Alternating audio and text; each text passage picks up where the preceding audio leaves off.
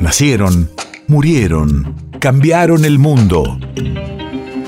En Nacional Doc, siempre es hoy. Siempre es hoy. 3 de marzo 2020. Hace dos años se confirma el primer caso de coronavirus en la Argentina.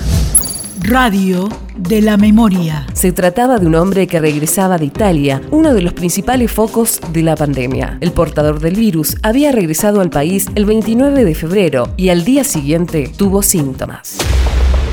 Estamos trabajando en forma coordinada, en forma federal, multidisciplinaria e intersectorial el reconocimiento al Laboratorio Nacional de Referencia que en menos de 24 horas pudo generar el circuito para tener el, diagnóstico y, por supuesto, a la articulación entre Nación y, en este caso, Ciudad de Buenos Aires para generar las acciones.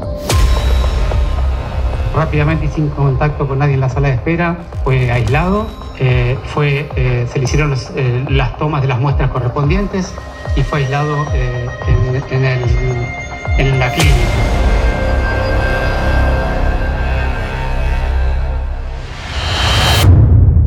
País de efemérides.